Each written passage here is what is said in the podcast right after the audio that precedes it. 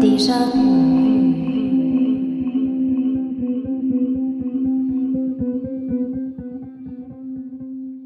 Hallo, Servus und herzlich willkommen zurück beim Déjà-vu Geschichte Podcast. Es freut mich, dass du heute wieder dabei bist. Wenn du aber das erste Mal dabei bist, und ich weiß schon, ich halte mich kurz, ich kriege immer die Rückmeldung, das Intro ist zu lang. aber trotzdem, mein Name ist Ralf und hier am Déjà-vu Podcast, da erzähle ich alle zwei Wochen aus der Geschichte aber ich erzähle nicht irgendwelche Geschichten. Ich versuche kleine Episoden zu erzählen, die einen Bezug zu unserer Welt heute haben und die vor allem ja, ein bisschen ein Augenzwinkern auch dabei haben. Weil ich denke, Geschichte muss nicht staubtrocken sein. Die Hörer, die schon länger dabei sind, wissen von der letzten Episode vor zwei Wochen, dass ich ja gerade mitten in einem England-Monat stecke. Nicht nur hier am Podcast, sondern auch auf dem Blog. Und das hat damit zu tun, dass morgen, am Montag, dem 16. Juli, mein erstes Buch erscheint. Das Buch nennt sich Endstation Brexit und es ist ein, ein satirisches Sachbuch über 2000 Jahre englisch-europäischer Geschichte.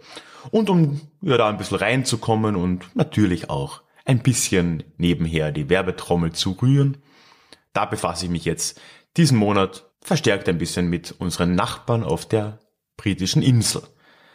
Auf den britischen Inseln eigentlich. Bevor wir jetzt aber reinstarten ins heutige Thema, nochmal der Hinweis wie immer, unten in den Show Notes findest du einen Link zu meinem E-Mail-Newsletter, beziehungsweise auf meiner Website, wo alle Infos zu diesem Newsletter für dich zusammengefasst sind. Und ich würde mich freuen, wenn du dir das mal anschaust.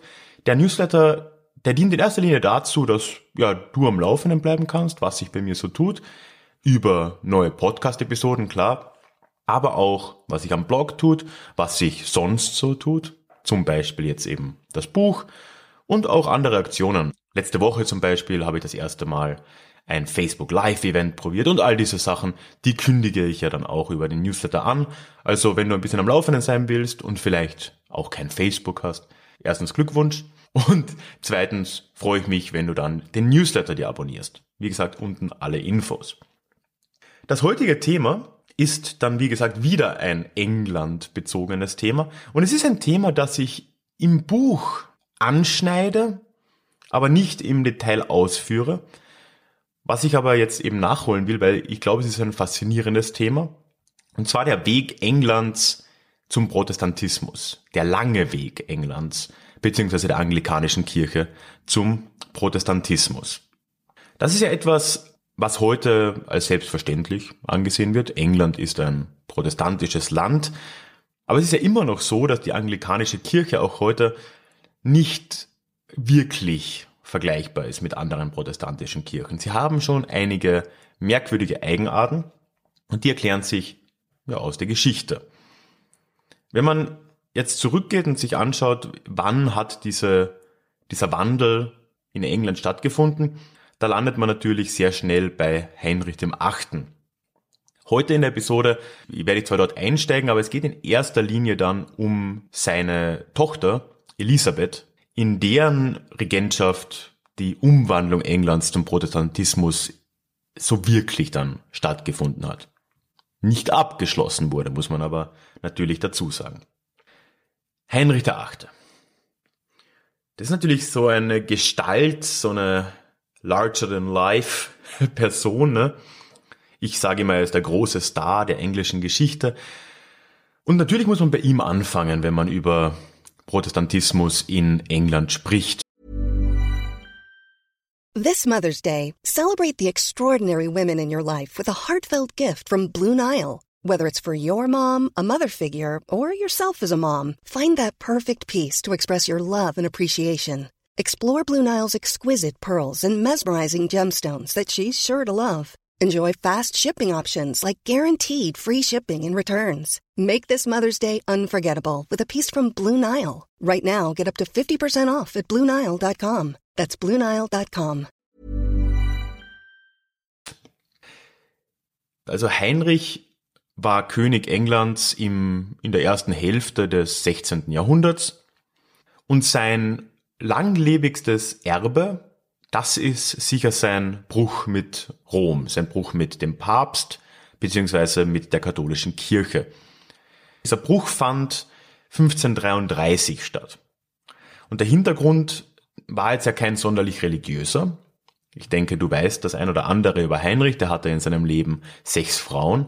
Und die Scheidung von seiner ersten Frau, das war ja der Hintergrund seines Bruchs mit dem Papst. Es war nämlich so, er war seit den 1510er Jahren verheiratet mit Katharina von Aragon. Die konnte ihm aber keinen Sohn schenken. Er hatte zwar eine Tochter, Maria, aber eben keinen Sohn. Und sie hatte einige Fehlgeburten über die letzten zehn Jahre oder 15 Jahre, wenn man von 1533 ausgeht, aber ohne Erfolg. Und ja, für Heinrich wurde es langsam eng. Und zusätzlich hat er sich schon in den 1520ern immer wieder in andere Frauen auch verliebt oder verguckt. Die größte dieser Liebeleien war die mit einer gewissen Anne Boleyn. Das war seine Geliebte schon über lange Jahre. Und in den frühen 30er Jahren war es dann eben so, dass diese Anne schwanger war von ihm. Und da wollte jetzt natürlich dann Heinrich sicher gehen, dass er sie heiraten konnte, bevor dieses Kind auf die Welt kommt, dass falls es ein Sohn ist, er einen Nachfolger hat und hat alles daran gesetzt, eine Scheidung vor dem Papst durchzubringen. Auch in den Jahren davor schon. Sicherheitshalber quasi. Aber der Papst schien auf dem diplomatischen Weg nicht zu überzeugen davon, diese Ehe Heinrichs mit Katharina aufzulösen. Und als dann eben seine Geliebte schwanger wurde, als Anne schwanger wurde, da entschied irgendwann das Parlament, beziehungsweise im Auftrag des Königs, entschied das Parlament unter Thomas Cromwell, diese Ehe einfach einseitig aufzulösen. Damit war die Sache auch gegessen. Es wurde dann der Act of Supremacy erlassen, der dem englischen König die Oberherrschaft über die englische Kirche anvertraut und damit hatte der Papst nichts mehr zu melden und die Ehe war somit offiziell aufgelöst. So, jetzt kann man sich schon vorstellen, dass das das Problem Englands mit den Glaubensstreitigkeiten und diesen Kampf zwischen Protestantismus und Katholizismus natürlich nicht ein für alle Mal beendet hat. Klar. Das erste Problem ist dabei das, dass Heinrich sich selbst ja nie als Protestant gesehen hat. Er hat auch nach diesem, diesem Bruch noch 15 Jahre gelebt und in dieser Zeit sich nie als bekennenden Protestanten geoutet. Für ihn war das ja eine rein pragmatische Angelegenheit. Das zweite Problem ist natürlich das, dass das katholische Element in der englischen Bevölkerung und in der englischen Herrschaftsschicht oder im Adel mit diesem Bruch Heinrichs ja nicht verschwunden wäre. Es waren weite Teile des englischen Adels nach wie vor katholisch, klar, wenn auch gute Teile von ihnen sich dem Protestantismus dann anschlossen. Und das große Problem ist natürlich das, dass auch die Thronfolge nicht vollkommen protestantisch gewesen wäre nach Heinrich. Heinrich stirbt im Jahr 1547, wenn mich nicht alles täuscht, und hat es da tatsächlich noch geschafft, mit seiner dritten Ehefrau dann einen Sohn zu zeugen, Eduard. Und der war auch stramm protestantisch erzogen. Allerdings hat es da zwei Probleme gegeben, als er zum Nachfolger erkoren wurde nach Heinrichs Tod. Nämlich erstens, dass er minderjährig war und zweitens, dass dieser Eduard auch ziemlich kränklich war. So kam es dann, dass für einige Jahre ein Regentschaftsrat in seinem Namen regiert hat. Relativ bald stirbt dieser Eduard dann aber auch, noch im Teenageralter. Damit fangen die Probleme in England dann so richtig an. Seine Nachfolgerin wäre nämlich nach der normalen üblichen Thronfolge, wie auch Heinrich sie noch erlassen hat, seine Halbschwester Maria gewesen. Also die Tochter Heinrichs und Katharina, seiner ersten Frau. Das Problem dabei ist, dass Maria eine stramme Katholikin war. Also wirklich die hat wirklich Wert drauf gelegt, hat sich auch öffentlich so geäußert. Und das wollten jetzt die Vormunde Eduards, diese Verwalter natürlich vermeiden. Die waren protestantisch, hatten ihr gesamtes politisches Gewicht natürlich nur deswegen, weil sie protestantisch waren zu dem Zeitpunkt, wollten das verhindern und haben dann zuerst durchgebracht, dass eine entfernte Verwandte, eine Jane Grey, stattdessen zur Königin auserkoren wird. Aber diese Maria, die ja tatsächlich rechtmäßig die Nachfolgerin auch war, die konnte sich nach nur neun Tagen gegen Jane Grey durchsetzen, die dann auch geköpft wurde. Es ging also relativ blutig los. Es wurde auch nicht viel weniger blutig unter Maria. Im Englischen hat sie ja heute noch den Beinamen Bloody Mary. Ich weiß beim besten Willen nicht, warum man ein Getränk nach ihr benennen musste. Den Namen hat sie daher, dass sie in ihrer Regentschaftszeit mehrere hundert Protestanten verbrennen ließ. Das war eine ziemlich blutige Periode. Und obendrein heiratete Maria als, als Königin Englands in ihrer Zeit als Königin auch noch den spanischen König Philipp II., den mächtigsten katholischen Herrscher der Zeit. Dementsprechend kann man schon sehen, mit Maria, da schlug das Pendel dann schon wieder zurück. Also der Protestantismus in England war mit Heinrich beim besten Willen nicht etabliert. Das konnte sich alles noch ändern. Und es hätte sich auch ändern können. Das Einzige, was halt geschah, ist, dass Bloody Mary relativ bald starb, und zwar kinderlos. Und dann konnte sich Philipp II. auf den Kopf stellen, er hatte keine legitimen Erben für England und selbst konnte er sich als Witwer der Königin natürlich jetzt auch nicht sonderlich als englischen König in Position bringen. Und so, mehr durch Zufall kann man sagen, schlug das Pendel schon nach nur sechs Jahren, also nur sechs Jahre war Maria an der Macht, bevor sie starb, wieder zurück. Und jetzt kommen wir eben zur Person, die ich am Anfang schon angekündigt habe, der ich diese Episode in erster Linie widmen will, nämlich Marias Halbschwester Elisabeth. Sie ist die Tochter Heinrichs und Anne Boleyn's. Also sie ist die Tochter oder das Kind, wegen dessen er die Scheidung von seiner Frau ursprünglich durchbringen wollte, weil er dachte, es könnte ja ein Junge sein. Es war dann eben ein Mädchen. Und sie war, nachdem ihre Mutter ja auch hingerichtet wurde, andere Geschichte, äh, war sie relativ fern vom Hof. Also sie war nicht nah an ihrem Vater Heinrich, der wollte sie und ihre Mutter auch lieber vergessen oder ein bisschen zur Seite schieben. Aber sie wurde an ihrem eigenen Hof protestantisch erzogen. Und als sie dann 1559 von ihrer Schwester die Krone übernahm, da setzte sie sehr schnell einige ganz wichtige Schritte durch, die England jetzt wirklich protestantisch machen sollten. Also nicht im Sinne von Heinrich, der halt einen Vorwand suchte, sondern tatsächlich im Sinne der Reformatoren Europas machte Elisabeth England dann sehr bald protestantisch. Sie begann gleich nach ihrer Krönung, noch im Jahr 1559, mit der Uniformitätsakte. Und diese Uniformitätsakte, die unterstellte der anglikanischen Kirche erstmals einen einheitlichen Ritus, wenn man so will. Das Book of Common Prayer ist da das Herzstück, wie es im Namen steht. Ein einheitliches Gebetsbuch für alle anglikanischen Kirchen. Und damit beginnt sie diesen, diesen Weg. Man muss sagen, zum Zeitpunkt ihrer Krönung war die Situation für England ja denkbar schwierig. Das Land war vollkommen isoliert. Gerade mit Spanien waren die, die Spannungen ergreifbar natürlich, weil auch Philipp II. sich da Hoffnungen gemacht hatte ursprünglich, die jetzt ja für ihn sich nicht erfüllt haben. England war aber auch innerlich zerrüttet zwischen Anhängern des Protestantismus und zwischen Anhängern des Papstes, die es zuhauf gab. England war auch tief verschuldet, was an Heinrich in erster Linie lag. Wirklich auflösen würde sich das über ihre Regentschaft auch nicht.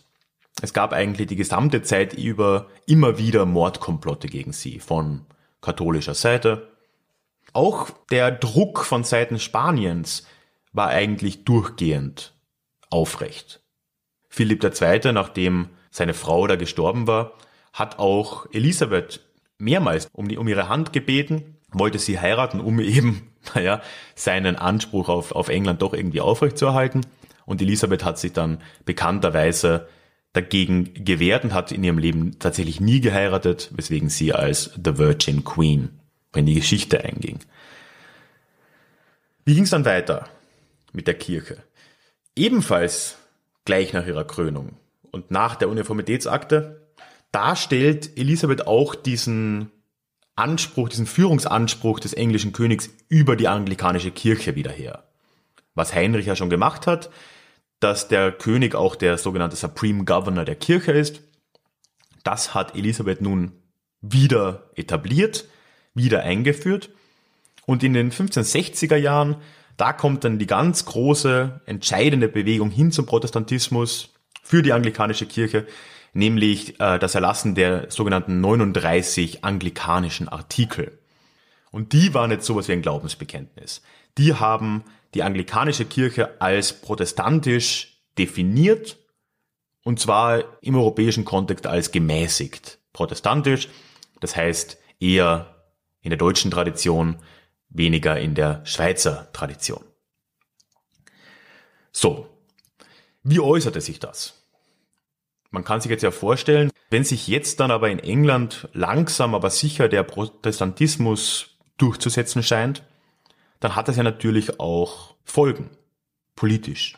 Und das zeigt sich im elisabethanischen Zeitalter, wie ihre Herrschaft später ja bezeichnet wurde, dann recht deutlich, weil sich die Allianzen Englands und die Diplomatie Englands wirklich von Grund auf verändert. Eine Schlüsselrolle spielt da natürlich Spanien. Spanien war der große Widersacher Englands in dieser Zeit und das hatte mehrere Gründe. Also einerseits war Spanien einfach die Großmacht und die hatten halt Beef mit den Engländern, weil Philipp sich diese, diese Krone Englands ja irgendwo sichern wollte, indem er Maria geheiratet hat. Er hat sich erhofft, zumindest dann unter seinen Erben England dem Reich hinzufügen zu können. Und die Tatsache, dass jetzt erstens seine Frau gestorben war und zweitens dieses Land auch noch sich und jetzt sehr entschieden von Rom abwandte, das war für Philipp natürlich ja mehr als nur problematisch und war sicher auch eine, eine persönliche Kränkung, weshalb auch immer mehr Energie auf diesen Kampf gegen England dann auch gerichtet wurde. Der zweite Grund, warum Spanien und England in der Zeit Probleme miteinander hatten, hat wiederum mit dem Kolonialreich der Spanier zu tun. Es ist nämlich so, dass zu der Zeit englische Piraten unterwegs waren und teils mit ja, offiziellen Papieren der, der englischen Königin sogar spanische Schiffe plünderten. Und der bekannteste dieser Piraten war Sir Francis Drake, der in der zweiten Hälfte des 16. Jahrhunderts mehrfach große Handelsladungen der Spanier, die aus Südamerika nach Europa verschifft werden sollten, kaperte und nach England brachte in einem rein privaten Unternehmen übrigens, aber mit Duldung und teilweise sogar mit Ermutigung der Monarchin, seiner Monarchin Elisabeth. Auch das war natürlich für Spanien ein Grund, diesen Druck auf England weiter aufzubauen. Einen Höhepunkt erreicht das im Jahr 1587. Da spricht sich langsam in England rum, dass die Spanier planen, eine Invasion Englands zu starten. Und das war auch wahr, also das, das planten die Spanier tatsächlich. Und da schickt Elisabeth diesen Sir Francis Drake tatsächlich auf einer mehr oder weniger offiziellen Mission, wenn das auch nach außen ein bisschen anders dargestellt wurde, nach Spanien, um diesem Angriff zuvorzukommen. Sir Francis Drake segelt dann nach Cadiz. Dort im Hafen, da, da liegen an die 60 spanischen Schiffe, er hat nur 23, aber hat überlegene Kanonen und schafft es da überraschend in diesen Hafen einzudringen und 30 dieser Schiffe zu versenken oder in Gewahrsam zu nehmen, die restlichen 30 relativ schwer zu beschädigen und so einen recht frühen Sieg für, für England da auch herauszuholen, hat natürlich langfristig die Lage nur verschlimmert, weil im Jahr darauf, nach, nach einem Jahr hektischem Schiffbau in Spanien, da kommt dann der Gegenangriff gegen England, und zwar die spanische Armada 1588. Und das hätte jetzt auch das Ende Englands sein können. Damit hätte das Experiment Englands mit dem Protestantismus oder sogar äh, die Staatlichkeit Englands, die hätte auch hiermit enden können. Weil die Armada, die war schon ganz bemerkenswert. Das waren 130 Schiffe circa. Und der Plan der Spanier war der, dass diese 130 Schiffe nach Norden fuhren, und zwar nach Flandern, dort eine Invasionsarmee aufnahmen. Flandern war damals ja unter Habsburger spanischer Kontrolle. Und diese Invasionsarmee über den Kanal nach England bringen wollten, um dort England damit einzunehmen. Der Plan hätte ja auch funktionieren können und in vielerlei Hinsicht ist die Tatsache, dass er nicht funktionierte, dem Glück zuzuschreiben für die Engländer. Sie konnten zwar einige dieser Schiffe tatsächlich relativ früh versenken. Die englische Flotte hat sich da auch ausgezeichnet und konnte diese Invasion auch verhindern, also den Transport der Truppen. Aber in letzter Instanz war es dann das Wetter, das die Spanier davon abhielt und sie mussten quasi umkehren, beziehungsweise mussten sie ausweichen. Die spanische Armada, die segelte dann nordwärts in der, entlang der Nordsee, entlang der, der Ostküste Englands, versuchte dort dann Schottland zu umsegeln und entlang der irischen Westküste wieder runter nach Spanien zu kommen. Ja, bei furchtbarem Wetter sanken nicht fast alle, aber ein Großteil der Schiffe sank und diese Armada, das war ein, ja, eine vollkommene Niederlage. Spanien sollte trotzdem natürlich noch über Jahrzehnte die vorherrschende Seemacht bleiben. Das war auch mit dieser Armada oder mit diesem Fehlschlag der Armada nicht über Nacht zu Ende.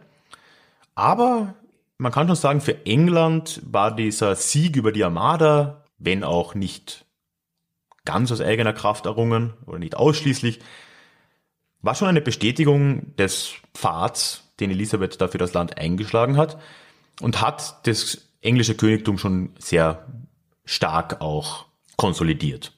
Und es ist auch nicht ganz zufällig, dass danach sehr bald die ersten englischen Kolonien auch gegründet wurden, eben in Virginia, benannt übrigens nach Elizabeth, the Virgin Queen. Zum Abschluss möchte ich dann noch ein bisschen einen Überblick geben, wie sehr sich auch die Allianzen Englands verändert haben als, als Resultat dessen. Wir haben ja gesehen, mit dieser Abkehr von Rom durch Heinrich und dann mit dem Weg zum tatsächlichen Protestantismus unter Elisabeth, da hat sich an der Feindesfront einiges getan. Spanien wurde zum großen Gegenspieler Englands, sollte es auch eine ganze Weile bleiben. Und auch die anderen katholischen Staaten Europas haben sich von England distanziert. 1570 schon wurde Elisabeth dann auch exkommuniziert. Das heißt, der Papst ist auch persönlich aufgetreten und hat diese, diese Herrscherin exkommuniziert und damit ja auch signalisiert, dass er sie nicht als Herrscherin anerkennt. Eine Einnahme Englands durch einen katholischen Herrscher wäre vom Papst her als legitim angesehen worden. Hey, it's Ryan Reynolds and I'm here with Keith, co-star of my upcoming film If, only in theaters May 17th. Do you want to tell people the big news?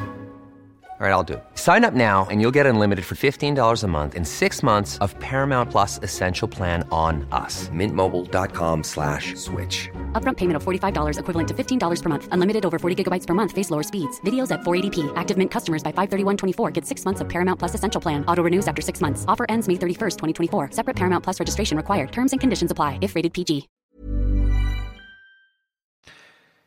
Ein Resultat dessen war, dass England sich, und das ist jetzt wirklich relativ einzigartig, mit den islamischen Mächten der Zeit annäherte. Hat dann Handel betrieben, auch Waffenhandel, mit in erster Linie dem Osmanischen Reich und auch mit Marokko. Und es geht sogar so weit, dass in Quellen der Zeit der Islam teilweise als natürlicher Partner des englischen Protestantismus angesehen wird. Wenn man da den Austausch liest, also was da die Diplomaten des Osmanischen Reiches, vor allem aber Marokkos und, und Englands da ausgetauscht haben, dann war auch die, die Sprache dementsprechend. Man hat sich darauf besonnen, doch sehr viel gemeinsam zu haben, vor allem im, im Gegensatz zum Katholizismus und natürlich einen gemeinsamen Feind zu haben. Und das ist dann ganz lustig zu lesen, weil in all diesen, in diesem diplomatischen Geplänkel, da wird immer auf die Gemeinsamkeiten zwischen dem Islam und und dem Protestantismus nach englischer Prägung eingegangen. Und es wird auch ganz oft dann erwähnt, ja, wir glauben ja beide an Jesus Christus als Propheten, aber es wird dann nie darauf eingegangen, dass natürlich für die protestantische Kirche, die eine christliche Kirche ist, Jesus Christus der Sohn Gottes ist. Das äh, wird äh, nie erwähnt und äh, so umschifft man das über Jahrzehnte der Beziehungen vollkommen. Das natürlich jetzt dann schon eine Sonderstellung für England. Man muss sich vorstellen, die 1590er Jahre, über die wir hier reden, da war das Osmanische Reich eine enorme Bedrohung für weite Teile Europas. 1526 haben sie, haben die Osmanen das ungarische Königreich zerschlagen. 1529 standen sie vor Wien zum ersten Mal. England betrieb Waffenhandel mit denen. Das muss man sich mal vorstellen. Mit Marokko ging das Ganze sogar noch weiter.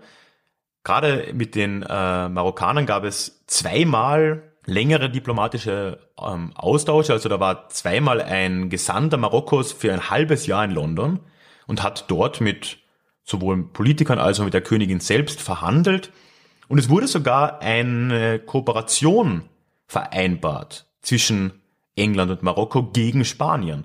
Längerfristig war sogar der Plan, dass man gemeinsam einen, einen Krieg gegen Spanien führt, der in einigen Quellen sogar als gemeinsamer Dschihad bezeichnet wird gegen die Katholiken. Und was diese Rolle Englands als protestantischen Staat unter Elisabeth und die Beziehungen zum Islam angeht, da will ich äh, dir zum Abschluss jetzt auch noch ein Buch empfehlen, beziehungsweise auch ein Interview mit dem Autor, was ich beides unten verlinke. Der Autor heißt äh, Jerry Broughton und der hat ein Buch geschrieben, The Sultan and the Queen, in dem er eben genau darüber spricht, wie die Beziehungen des elisabethanischen Englands dem Islam gegenüber waren, was die Intentionen dahinter waren, wie der Austausch funktioniert hat ich habe das Buch selber nicht gelesen, aber ich habe das Interview mit dem Autor gelesen, das ich eben jetzt auch unten verlinke. Schau dir auf jeden Fall das Interview an, es ist sehr spannend und wenn dich das Buch dann interessiert, habe ich auch noch einen Amazon-Link unten reingepackt. So, wie geht's dann für England weiter? Jetzt will ich nur einen kleinen Ausblick geben. Ja, für England ist natürlich auch mit Elisabeth die Geschichte mit dem Protestantismus und dem Katholizismus nicht ausgestanden. Bei weitem nicht. Im 16. Jahrhundert werden die, ja, wird das Fundament gelegt, aber es ist das 17. Jahrhundert, das in dieser Hinsicht alles entscheidet, wie ja auch am Kontinent.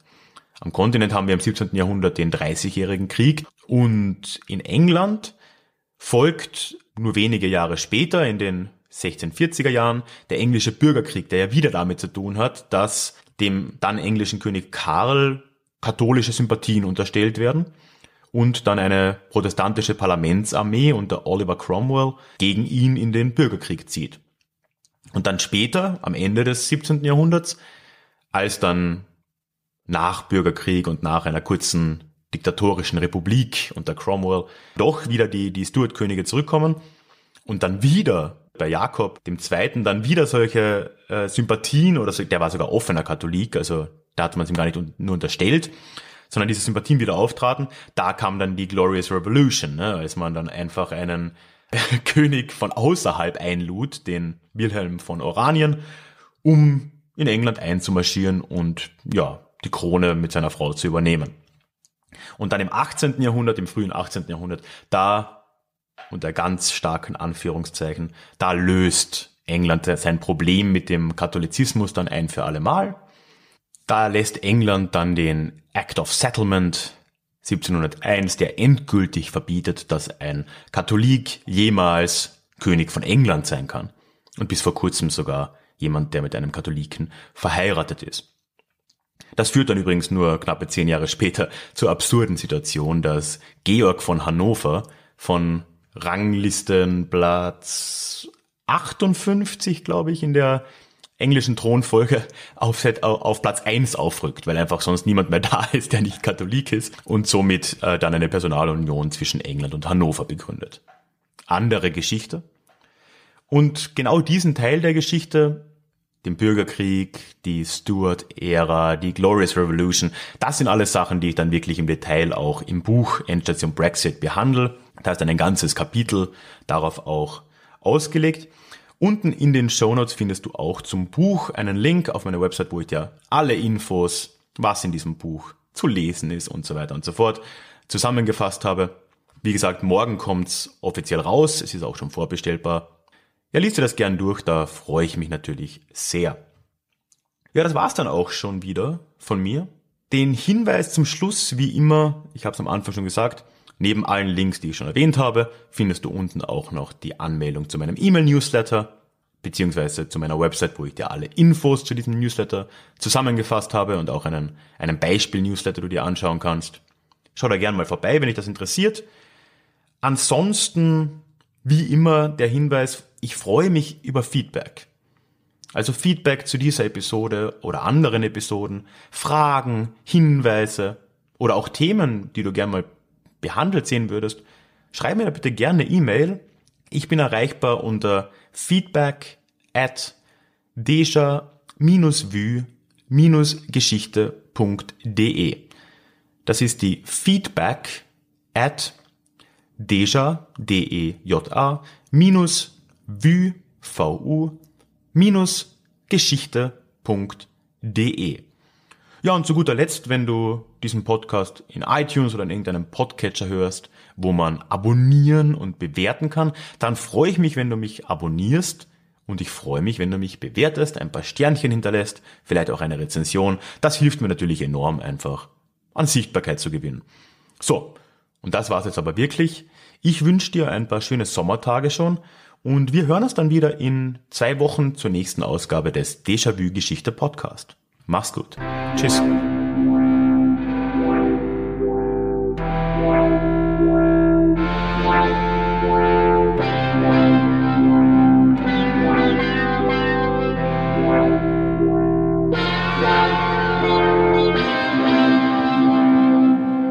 Even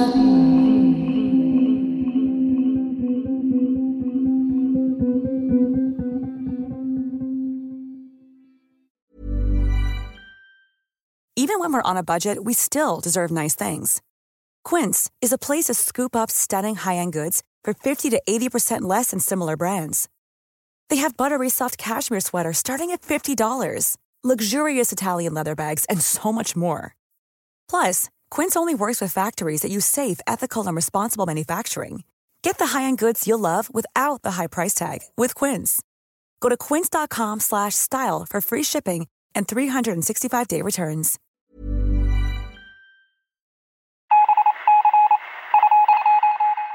Möchtest du dich noch mehr mit Geschichte beschäftigen? Dann werde doch Teil der Community und hol dir deine persönliche Dosis Geschichte regelmäßig ins Postfach. Mit dem Déjà-vu Geschichte Newsletter.